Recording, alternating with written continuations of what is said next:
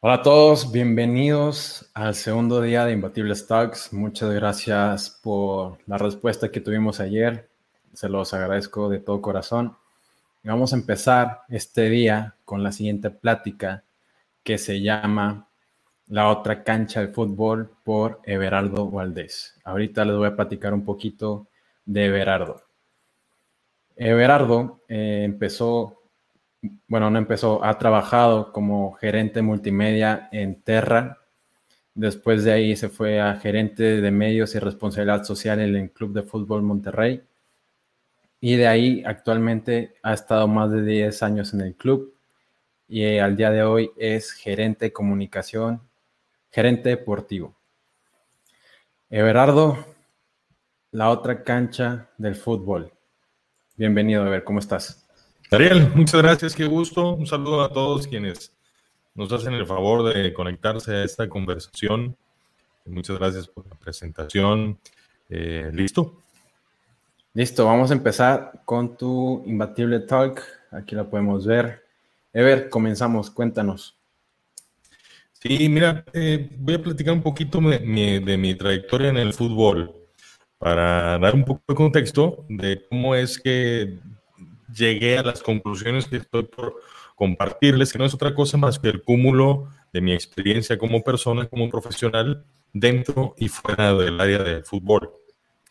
Debería decir que mi primer contacto con el fútbol profesional tuvo que ver con ser periodista, por ahí de 1997.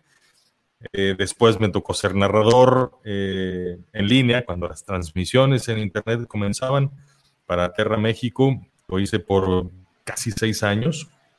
Y en el 2006 me invitan a colaborar con los Rayados de Monterrey, primero en el área de comunicación, después me fueron agregando las plataformas digitales que me tocó a mí, este, junto con el equipo, eh, iniciarlas, eh, plantar las simientes de las cosas que hoy, hoy se hacen. Y a partir de hace un par de años, en 2018, me ofrecieron eh, hacerme cargo de esta parte, se le llama gerencia deportiva o secretaría técnica y es una mezcla de un montón de cosas y es justo lo que quiero compartirles hoy. Em, vamos a tener una oportunidad hacia el final de, mi ponencia o de este rollo que les quiero contar eh, para poder hacer eh, preguntas y ojalá yo esté en posición de, poder responderles. Entonces, como pueden ver en la pantalla, la otra cancha de fútbol, todo está en juego siempre pero se disputa en 90 minutos. Y es que quiero hablar de todo aquello que conforma al deportista que va y compite 90 minutos, pero que todo el resto de su vida está, está siempre haciendo algo que tiene incidencia en estos 90 minutos. Primero, quiero participarles la concepción y la premisa bajo la cual se mueve el área en donde yo estoy como responsable. Y tiene que ver con lo siguiente. Es una premisa básica muy clara. Cualquier miembro de un equipo de trabajo, al tener sus necesidades personales, familiares y profesionales atendidas o en vías de resolverse, puede poner su atención completa en hacer lo que sabe hacer.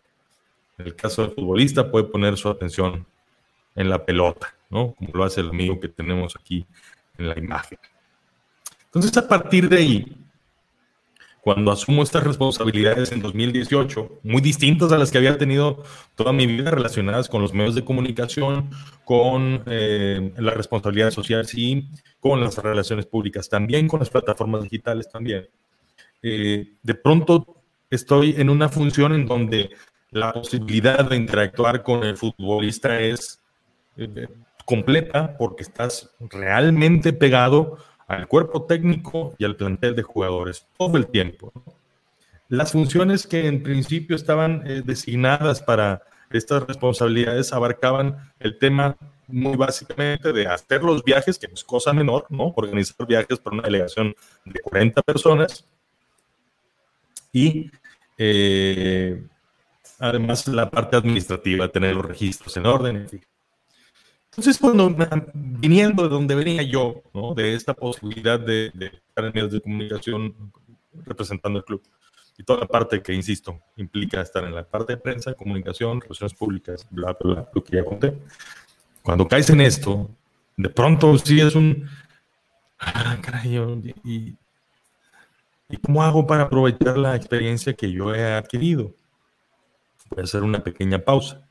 Mi formación, pues sí, soy licenciado en comunicación social, pero también hice un máster en psicología de alto rendimiento, en coaching ejecutivo y deportivo, eh, un diplomado en neurociencias por la Ibero de Monterrey, por la Universidad Iberoamericana, el campus Monterrey, y un diplomado de dos años de desarrollo humano y tengo cuatro años en, en psicoanálisis, ¿no? Que para mí también eso habla como formación personal porque adentrarse a conocer el mundo interior de uno mismo no es cosa sencilla y creo que es valiosísimo y siempre los invitaré a que hagan eso. Eh, entonces, toda esta formación dije, a ver, ¿cómo hago para que esta cercanía que tengo con los jugadores y con el cuerpo técnico, pues tenga más valor y tenga más sentido con lo que yo pretendo de mí como persona y como profesional? Y es entonces que decidí desarrollar un modelo para ponerlo al servicio del Club de Fútbol Monterrey y que ahora es donde trabajo y que, bueno, pues es una idea que al final redondearemos y, sabremos por qué es, creo yo, universal. Antes de esto, quiero contarles un poquito el perfil de las personas con las que trabajo todos los días. Mi materia prima para trabajar. No es Cristiano Ronaldo, evidentemente, pero las personas con las que trabajo todo el tiempo, pues siempre crecieron admirados, porque o siempre fueron el mejor de la cuadra, el mejor de la bolita para jugar al fútbol, el mejor de la escuela, del colegio, o de la zona, o de la ciudad, o del país, o del mundo, como el caso del señor que tengo en la imagen, o en el caso de Leonel Messi. Así crecieron, y no les, vamos, nadie les preguntó si querían estar en esta circunstancia, así les tocó. Ellos han crecido admirados siempre. No conocen otra manera de interactuar con las demás personas ni con lo demás que no sea bajo esa admiración. Y es real, ¿no? El otro aspecto es que son reconocidos, son socialmente reconocidos, son famosos.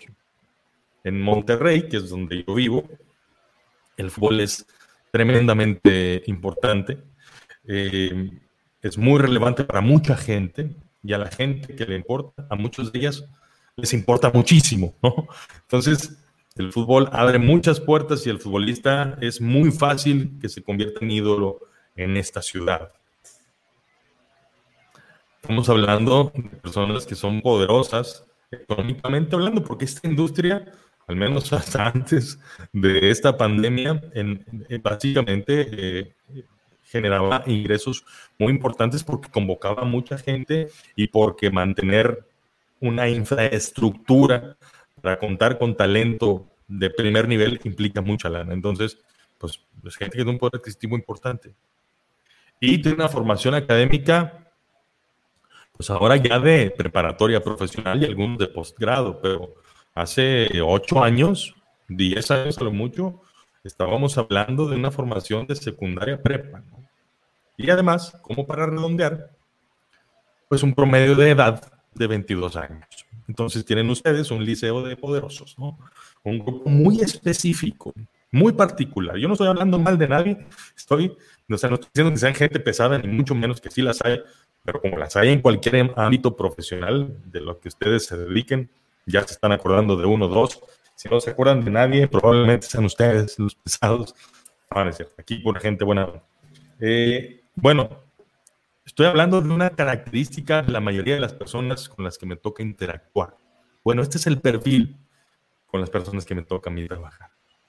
Para poner a andar la manera de resolver la premisa que les dije hace rato, que cuando las personas, jugadores y miembros del cuerpo técnico que tienen sus necesidades resueltas, pueden dedicarse entonces a poner toda su atención a hacer lo que les toca hacer.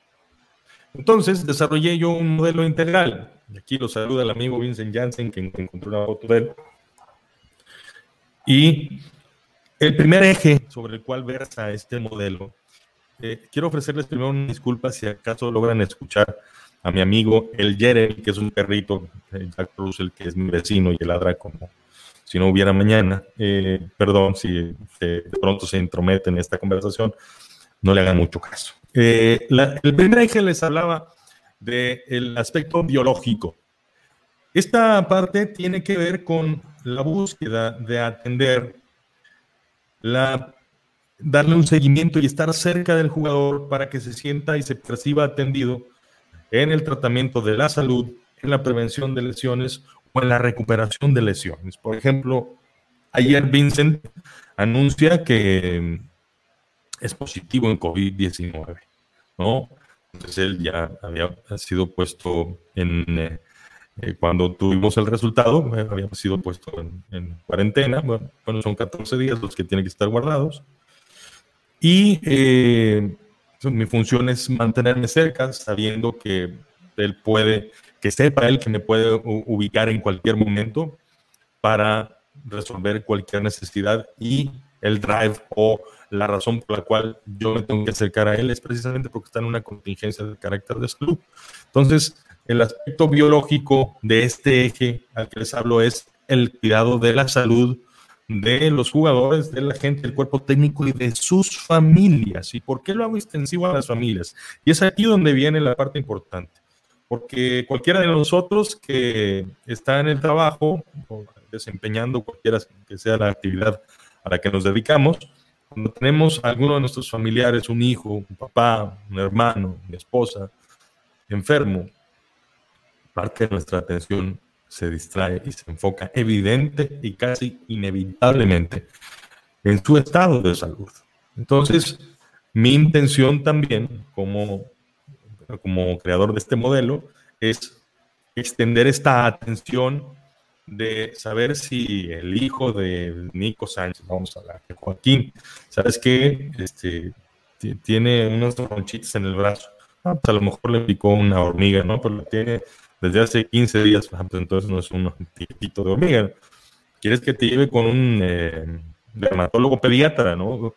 Conectar esas necesidades con esos satisfactores. Esa es mi función. Entonces, mantenerme siempre atento en conectar estas posibilidades. Los jugadores saben que pueden contar con nosotros, con este, Iván López, que es la persona que trabaja conmigo, y con un servidor, para la resolución de estas cosas. Ese es el aspecto biológico. Vamos al segundo eje, que tiene que ver el aspecto psicológico, la relación de mí conmigo mismo, ¿no? Mi relación conmigo mismo como persona. ¿Qué me digo? ¿De qué, ¿Cuáles son mis diálogos conmigo? ¿En qué me fijo de mí? ¿En qué me fijo de lo que me ocurre y cómo lo entiendo?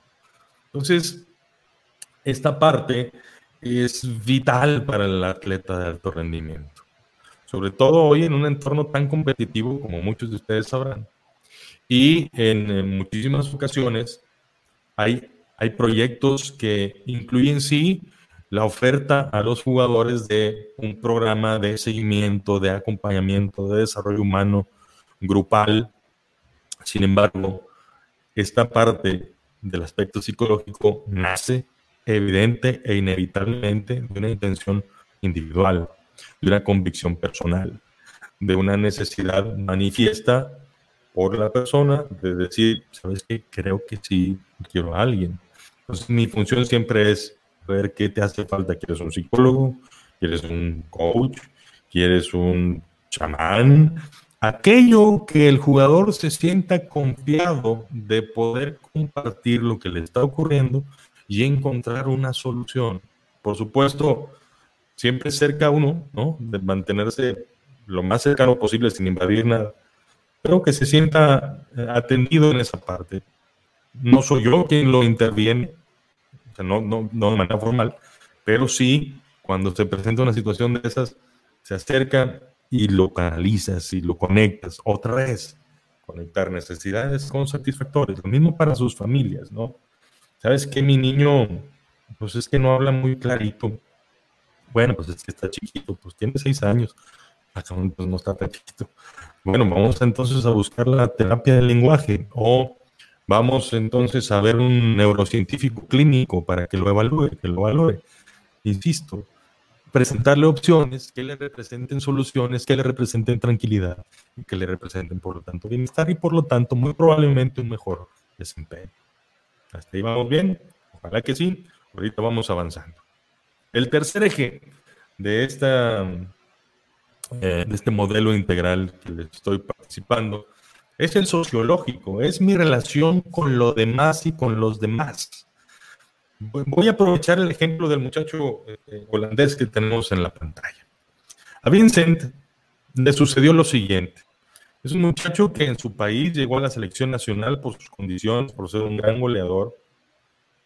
Eh, después emigró al Tottenham de Inglaterra. Tuvo una lesión de tobillo, le costó mucho trabajo. Estuvo también en Turquía Después de ser un gran goleador, tuvo un año complicadísimo y se le da esta oportunidad, se presenta esta opción para venir a jugar a México y viene a Monterrey.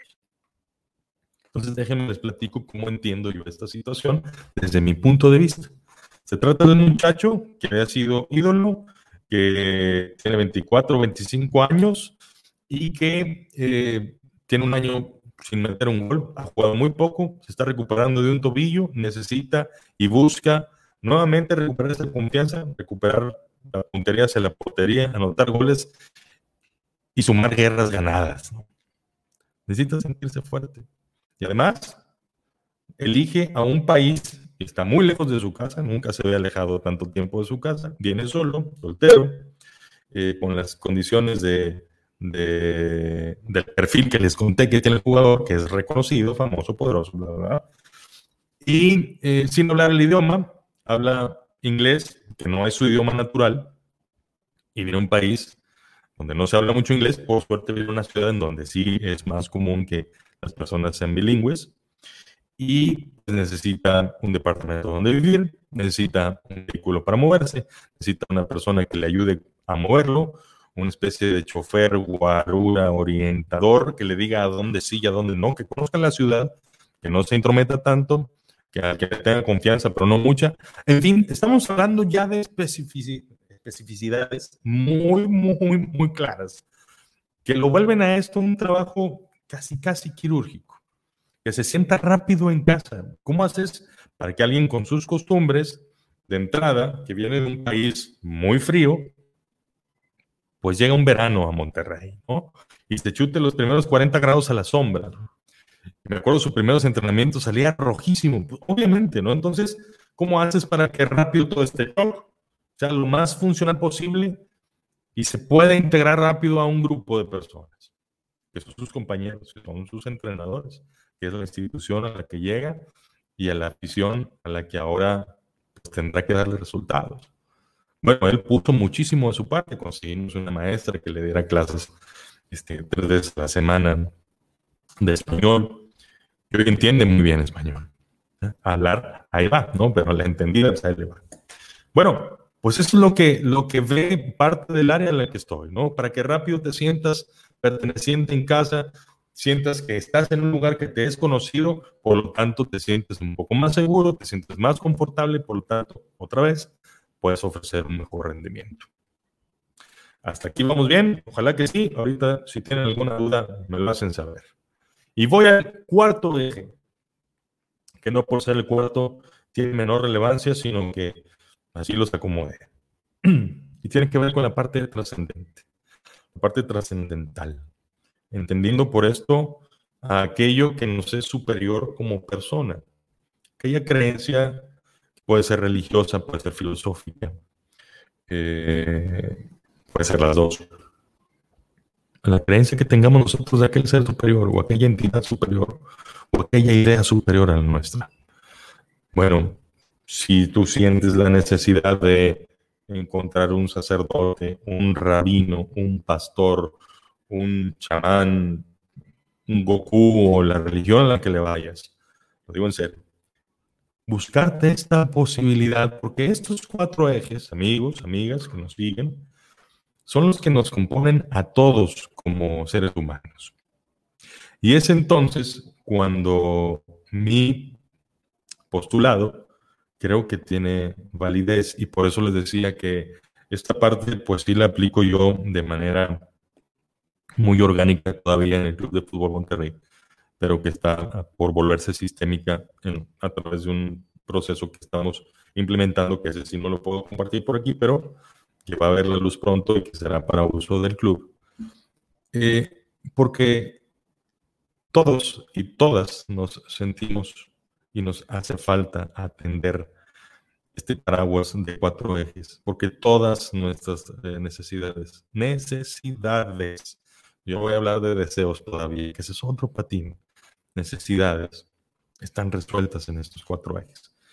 Lo que hacemos en el club, en mi persona particularmente, es tratar de ser lo más transparente posible en el sentido de que no, no se vea esta labor, que sea muy callada, porque por varias razones. La primera es las personas solemos funcionar mejor cuando, cuando las cosas son mucho más naturales, ¿no? Cuando no siento que me están imponiendo algo, aunque sea algo que me sirve, ¿no? Pero cuando de pronto soy medio rebelde, porque en un grupo de 40 personas sabrán que hay todos los caracteres posibles habidos y por haber, bueno, eh, a veces me sirve sentir que, que nadie me está ayudando, pero de pronto todas las cosas están puestas para que yo pueda hacer lo que yo quiera hacer. Esa es mi chamba. De eso se trata, eh, eh, eh, en muchos sentidos. Entonces, mi creencia es que, como lo dije en un principio, cuando estas, estos cuatro ejes están conectados y están funcionales, entonces la persona puede ser lo mejor que puede ser. Y es ahí donde ocurre la magia. Y cuando tienes un talento sobresaliente, seguramente lo echas a andar y te haces bien a ti y a los que te rodean. Y es así como los equipos de alto rendimiento pueden conseguir los mejores resultados. Pueden conseguir los mejores resultados. Nada es garantía de nada, muchachos. Y quienes les digan eso probablemente tienen muy buenas intenciones, pero están cometiendo un error. Y no quiero decir que los están engañando porque para eso tendría que haber una intención manifiesta, pero no es el caso. los que afirman que las cosas tienen que salir bien, pues es lo más probable, pero no es garantía de nada, porque sobre todo en esta actividad del fútbol, pues hay una competencia siempre. Hay un, hay un rival que también quiere ganar, que también se prepara y probablemente también tenga una Valdés que esté preocupado igual que yo, o más que yo, o más enfocado que yo. Y todos queremos hacer lo, lo propio. Bueno, lo que apostamos es hacer lo mejor que podamos, a documentar las maneras que nos han servido mejor y a volverlas sistémicas y sistemáticas para que todo el entorno en donde estamos colaborando pues tenga esta posibilidad de, de crecer, de poner al alcance y al, servicio de los demás las capacidades de cada uno. Entonces, esta parte de, de la Secretaría Técnica, que en un principio decía yo, pues se trataba de organizar viajes y de y de eh, poner alineaciones y de eh, tener los registros en forma y de tener la parte administrativa funcionando, la del primer equipo, pues quisimos llevarla a otro nivel, sabiendo que en nuestro país pues no hay algo todavía establecido de esta forma. Eh, esto que les estoy compartiendo aquí, este modelo, yo lo, lo repliqué de, un modelo de desarrollo humano que aprendí por ahí de 2009 más o menos y que obviamente por la experiencia que he tenido a lo largo de casi 14 años perteneciente a este club, pues puede generar satisfactores muy adecuados al entorno que vivimos, sabiendo cómo funcionamos como institución. Y, con el reto de, de, ponerlo siempre al alcance. ¿Qué implicaciones tiene esto? pues que debes estar disponible 24/7. Debes eh, estar eh, conectado con las eh, instancias que son los principales proveedores de estos satisfactores de los que les vengo hablando. Conectado con autoridades de gobierno de todos los niveles, desde el federal, estatal, municipal, con proveedores de casas, con corredores de inmuebles, con médicos, con psicólogos, con coaches, con chefs, con choferes, con todo lo que cabe dentro de estos cuatro ejes. Ese es el reto, ese es el desafío y hasta ahorita siento yo que nos ha ido muy bien en esa parte. Siempre tendremos muchas cosas que mejorar, sin duda. Pero eh, este camino recorrido hasta ahorita para mí ha sido sumamente satisfactorio. Aquí es donde me hace sentido que los 12 años que estuve involucrado con el área de comunicación, pues hoy me sirven como herramienta para entender las necesidades de las personas con las que trabajo, muchas veces, muchas veces, sin que sean manifiestas verbalmente o, por escrito las necesidades de las personas, sino en esta lectura de ver todos los días cómo está, qué, de qué habla, de qué no habla, eh, cómo se comporta, cómo escribe en redes sociales, cómo aparece, qué tanto aparece, qué tanto no, esta posibilidad de acercarse por orientarle eh, cómo manifestarse entre los medios de comunicación. Todo ese bagaje que yo pude acumular durante todos estos años, hoy lo pongo al servicio de los jugadores y de los eh, gente del cuerpo técnico y del resto del staff que colaboramos para que este club funcione, con la intención esa de servir, de ayudar y de aportar en mi cancha, esta cancha de la que yo me gusta creer que me adueño, para poner al servicio de los jugadores, de todos estos participantes, y que luego, a los 90 minutos de los que les hablaba en un principio, pues pueda sentir que también hay una parte nuestra jugando ahí y que le duele una derrota o que celebra un triunfo o que levanta un trofeo o que participe en un mundial o que cumple 75 años también. Eh, quise hacer esta conversación lo más concreto posible para dar oportunidad a, tener preguntas y respuestas en caso de que haya. Eh, ojalá que sí. Y bueno, pues poder eh, platicar un ratito. Estoy a sus órdenes, Ariel. No sé si alguien quiera comentar este, algo. sí, Totalmente. Eh, pueden hacer sus preguntas para Everardo. Yo sí tengo una, Everardo, para ti. ¿Cómo aplicas este modelo cuando toca ir a un, a un torneo internacional como lo fue el, Mundial de Clubes? En el Mundial tuvimos una, gracias por la pregunta, mira, tuvimos una posibilidad de hacer una visita previa, un par de meses antes de que fuera la competencia, estuve ahí, en unos tres días en Qatar, en Doha precisamente con personas de FIFA para conocer todos los lugares que tienes que conocer por si se da una emergencia médica, por si se da una necesidad de utilería, por si se requiere eh, aspectos de traslados, por todo lo que se necesita, la conectividad de Internet, el tema de, pues, oye, necesito un chip, ¿no? De acá para poder conectarme y tener una conexión con mi familia que está hasta otro lado del planeta. Bueno, esa parte la, la, tuvimos que ver en, esta visita. Entonces pudimos hacer una avanzada, hacer los contactos clave y así lo resolvimos y nos fue bastante bien. Ahora invito a todos que hagan sus preguntas para Ever. Aún tenemos tiempo para, para esta plática y otra que me acaba de surgir, Ever. Eh, ¿Cómo, cómo transmites? Bueno, antes de irme a mi pregunta, hay una que hace Vanessa Varela. ¿Cuánto tiempo suele ser, suele tardar aproximadamente la adaptación de un jugador en llegado caso de llegar así como la situación de Vicent? Híjole, es bien difícil hablar de un tiempo, porque en el caso de él, por ejemplo, fue muy rápido. Un muchacho realmente que me asombra la, la disponibilidad que tiene para las cosas que hay que hacer. Tiene otra mentalidad y ve, de verdad, atiende otras, otras cosas y le da prioridad a otras cosas distintas a las que muchos latinos le damos, incluyéndome a mí primero, ¿no? Eh, por ejemplo, los primeros días que estuvo, una de sus salidas más deseadas era que lo llevaran a Paseo Santa Lucía y echarse una caminada ahí a las 3 de la tarde, en julio. Entonces, obviamente, llegó hecho un camarón un rojo. Y, digamos que no es muy discreto, entonces todo el mundo lo abordó. Y bastante afable y, puede fluir muy bien con estas cosas. Pero el ejemplo que te estoy platicando no es para otra cosa, sino para decirte la postura que como individuo tiene para rápido mimetizarse en el entorno al que está llegando.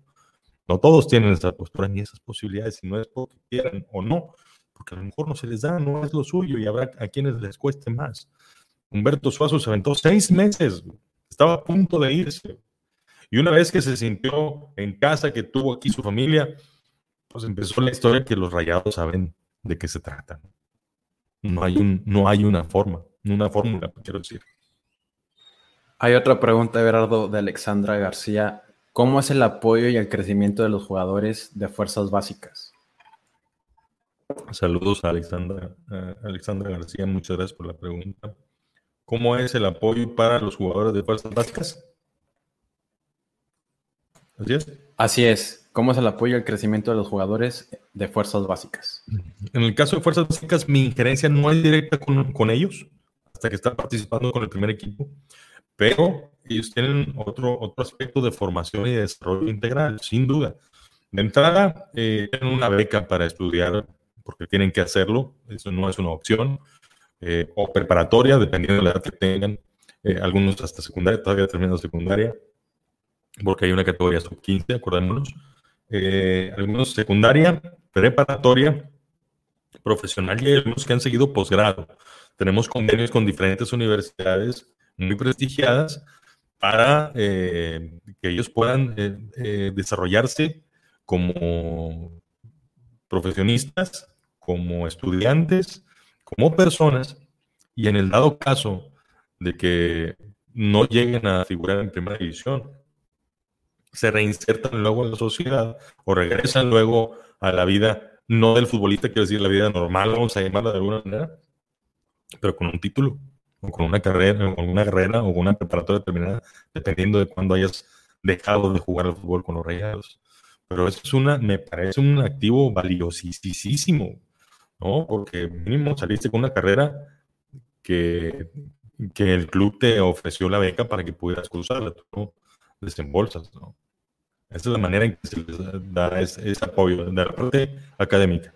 En la parte eh, de desarrollo humano, que no tiene que ver con lo académico, pues hay un set de coaches que son mentores, que son referentes, que son personalidades connotadísimas en, en la sociedad, en el mundo empresarial, eh, que están compartiendo sus conocimientos eh, con un plan bastante sistémico que es muy bueno. Entonces, eh, yo creo que la oferta de preparación para estos muchachos de las categorías juveniles es muy buena. Pregunta Pablo Rossetti, ¿cuánto tiempo tardó el equipo en adaptar la cultura integral de bienestar al jugador y el staff? Es que no ha terminado, Pablo. Muchas gracias por la pregunta. Es un proceso que inicié, insisto, ya en manera estructurada el año pasado. Va a cumplir un año. Eh, va a cumplir un año justo en julio, de que empecé con esta visión, con esta posibilidad de ir, eh, ofreciendo y poniendo esto al alcance de los muchachos. Eh, y ha sido bastante orgánico, te lo digo. Es más, si a los muchachos les preguntas ahorita, no ubican que esto esté funcionando, pero saben que en mi área lo que volteen van a encontrar una solución. Y eso es parte de esta etapa de, ir funcionando, porque lo que primero quería asegurarme era que yo fuera capaz de, resolver esto que estoy diciendo que quiero resolver, lo de los cuatro ejes que les mencioné. Ya vi que sí, bueno, lo que sigue es ponerlo de forma sistémica al alcance de los jugadores y de sus familias, ¿no? Que no tengan que depender de verme a mí, sino por un método que vamos a implementar, se le pueda dar un seguimiento completito a lo que, a lo que requieran. De nueva cuenta, Pablo hace esta pregunta. ¿Cuáles han sido las lecciones o aprendizajes, obstáculos al implementar esta cultura de trabajo, de verdad? Fíjate que la resistencia al cambio siempre es un desafío para las personas. ¿no? de parte de los jugadores no, no he tenido un, contratiempo, ¿no? Al contrario, pues está chido que tengas alguien que, esté bien puesto para ayudarte. Eh, sino más bien en la parte de, de asegurar los canales que ofrecen estas resoluciones. Voy a poner un ejemplo. La Secretaría de Gobernación, en específico el Instituto Nacional de Migración. Las personas extranjeras sabrán que necesitan contar con una visa de trabajo y luego con un permiso o una forma migratoria que les permita trabajar de manera legal en nuestro país. Eh, Ahorita no están funcionando las visas de trabajo, ¿no? Están esos trámites suspendidos en el extranjero. Entonces, si, si se requiere de la expedición de una visa de trabajo, eso es un verdadero problema, porque no es un tema que requiere de, pues déjame ver si convenzo a alguien. No, no, no, estamos hablando de posturas que tienen un alcance y una relevancia federal de la misma Secretaría de Gobernación pegadito al presidente de la República. De ese tamaño a veces son los problemas. Y no están al alcance. Entonces lo que uno busca son soluciones en caso de que haya. Y, son retos de ese tipo. Y hay veces que lo que toca es asumir el duelo de no tener una solución. Eso es real. O sea, no, nadie puede decirnos que todo tiene solución. O sea, eso siempre es una muy buena intención, pero súper aplican restricciones, súper. Entonces, a veces que toca eso, decir, sabes que esto sí no va a tener solución y habrá que aguantar, habrá que pechugar y seguir con esa carencia y ver si podemos suplirlo o, resolverlo de otra forma. A ver, la siguiente pregunta, de nueva cuenta la hace Vanessa. ¿Existe algún tiempo que se utilice para determinar si un jugador se adaptaría a la liga o si no podría adaptarse? Es que me pareciera que ya Está hablando de aspectos deportivos, cancha. Ajá. Eh, y eso depende, pues, directamente de varias cosas. Uno, del ánimo del propio jugador. Dos, de la decisión del cuerpo técnico. Tres, de la decisión de la directiva. Entonces, de pronto hay jugadores a los que ha hecho muy bien. Cardoso, por ejemplo. Cardoso se aventó casi un año con un torneo malísimo y unas actuaciones desastrosas. Y a los que nos gusta el fútbol, pues sabemos perfectamente los logros que alcanzó este paraguayo que ahora es director técnico. Es un referente del goleo en nuestro país, es un fuera de serie, güey. No sabes, ¿no? Y siempre es una apuesta. Cada contratación, eh, cada inserción de una persona un grupo de trabajo, siempre es una apuesta. En la vida y en la cancha, ¿eh? o sea, tanto en los equipos de fútbol como en los equipos de organizaciones empresariales, como en los equipos de los grupos de la iglesia, en los equipos de trabajo de la escuela, ¿no? De que, pues, vamos, sabes que no te dan opción y te armaron el equipo de trabajo y pues apuestas a que sean igual de comprometidos que tú, ¿no? O que sean más comprometidos que tú. No sabes.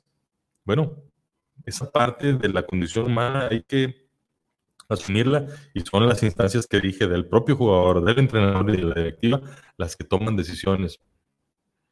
Y siempre es una apuesta. Totalmente. Pregunta Álvaro, ¿aplica este método para el fútbol femenil? ¿Qué futuro tiene este método a partir de la posibilidad de futbolistas extranjeras en un futuro en la Liga Mexicana? Eh, la respuesta es que mis alcances solamente son para el primer equipo varonil que este modelo seguramente va a ser replicado en, las otras eh, categorías, que para replicarlo se requieren de recursos que por ahora no se tienen todavía, que seguramente se habrán de tener. Y de frente a las jugadoras, yo creo que donde vengan, eh, van a...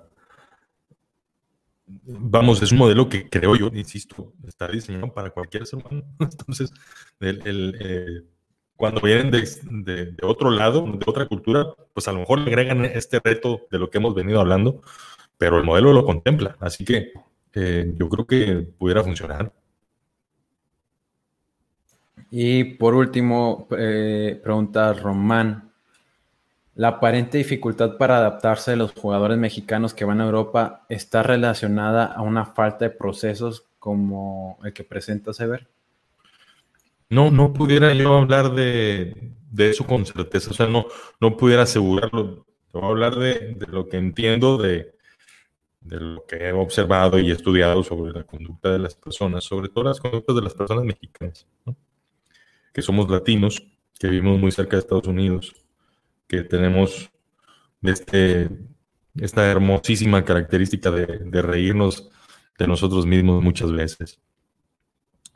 Eh, pero que también extrañamos un montón los tacos, que extrañamos un montón este, jugar ahí con la banda de la cuadra, que nos gusta ir al cine, que siempre nos gusta ir. A veces no estamos dispuestos a renunciar a esas cosas y no lo sabemos. Nomás no te sientes a gusto. Pero hay otros que la han sabido hacer muy bien. los ejemplos por excelencia de Hugo Sánchez Márquez, de Rafael Márquez Álvarez, recientemente de, de Jiménez, Raúl Jiménez, eh, que está tener una actuación destacadísima en la liga inglesa. Bueno, son personas que han podido adaptarse a eso, que son, que llegan a clubes que tienen estas posibilidades de ofrecer un programa como este. Eh, yo los he visto, los programas, los conozco, los programas de bienestar de los jugadores, eh, y son cosas muy parecidas, muy adaptadas a, a, sus instancias, a su cultura y a sus posibilidades. Y por supuesto, pues, lo que yo estoy planteando, pues está muy muy viendo la vista, muy viendo, perdón, el perfil latino que tenemos, ¿no? Que, que, somos como somos, ¿no? Los mexicanos, los argentinos, los, todos los que hablamos español de, de, Estados, de, de, México hacia el sur, tenemos muchas cosas en común. Bueno, eh, no, no, no, pudiera yo asegurar que, este, estos eh, modelos que yo, que yo les planteo ahora sea la garantía para el éxito. Yo estoy seguro, segurísimo que sí ponen todo para que la persona sea la que decida qué hacer. El jugador es el que tiene la última palabra de qué hacer con su carrera, de qué hacer con sus descansos, de qué hacer con su familia, de qué hacer con esas sensaciones extrañas que no sabe cómo resolver o con esas ideas que de pronto le nublan la cabeza, si puede atender o no a un, con un psicólogo, yo, me encargo de ofrecerlo, de tenerlo al alcance, pero la decisión final es la de la persona, siempre.